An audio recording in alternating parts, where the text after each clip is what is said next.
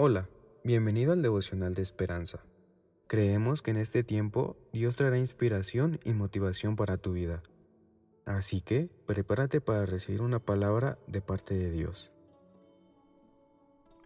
30 de enero. Oraciones sin respuesta. Salmo 6. Señor, ¿hasta cuándo? ¿Ya llegamos? Todavía no. ¿Ya llegamos? Todavía no.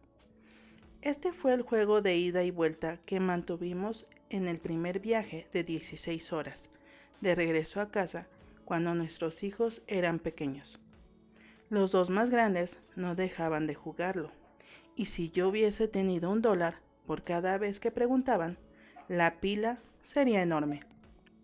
Estaban obsesionados con esa pregunta, pero yo, el conductor, no dejaba de preguntarme lo mismo. ¿Ya llegamos? Y la respuesta era, todavía no, pero pronto. A decir verdad, la mayoría de los adultos hacemos esta pregunta de diversas maneras, aunque no lo digamos en voz alta, pero la razón es la misma. Estamos cansados de sufrir.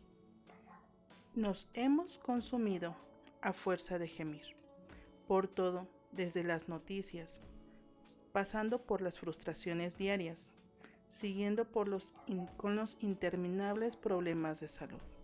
Y la lista continúa. Clamamos. ¿Ya llegamos? ¿Hasta cuándo, Señor? ¿Hasta cuándo? El salmista conocía bien esa clase de agotamiento y con sinceridad le hizo a Dios esta pregunta clave. ¿Cómo un padre protector él oyó los clamores de David y los aceptó en su gran misericordia. Del mismo modo, tú y yo podemos acceder a nuestro Padre Celestial y preguntarle lo mismo. Y la respuesta será, todavía no, pero pronto, confía en mí. En muchas ocasiones, mis hermanos, por diversos problemas ya sea económicos o familiares. Podemos hasta expresar que estamos cansados, que ya estamos agotados, que ya no podemos más. Y podemos decirle a papá, ¿hasta cuándo voy a dejar de sufrir o hasta cuándo voy a dejar de tener esta situación? ¿Hasta cuándo se van a acabar las injusticias hacia mí? Pero Él siempre está ahí presente con nosotros. Y yo considero que esos procesos que podemos estar pasando y que para mí se me pueden hacer difíciles o eternos, hay enseñanzas que son como oro molido. Porque después de esos procesos podemos entender que Dios nos ha perfeccionado en cada momento que Dios está ahí presente en nuestras vidas y que jamás nos deja solos. Al contrario, Él se fortalece en nuestras debilidades.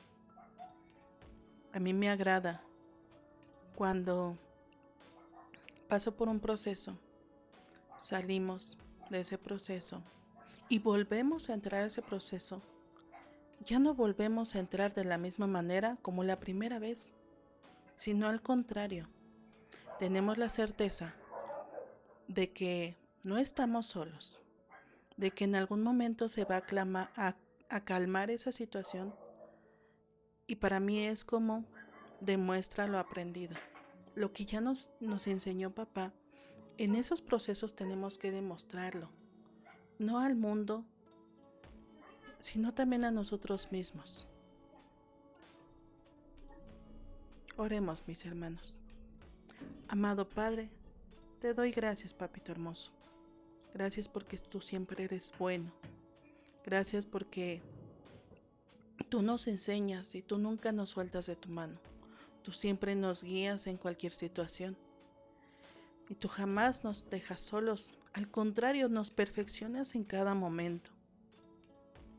Danos la fortaleza para poder soportar en nuestros procesos, para poder soportar en las angustias, nuestras faltas, ya sea de economía o de salud o de cualquier otra índole.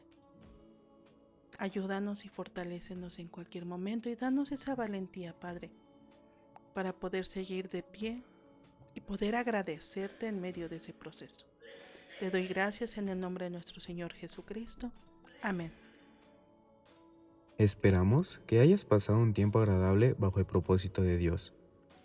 Te invitamos a que puedas compartir este podcast con tus familiares y amigos para que sea de bendición a su vida. Puedes seguirnos en Facebook, Instagram y YouTube como Esperanza Tolcayuca. Hasta mañana.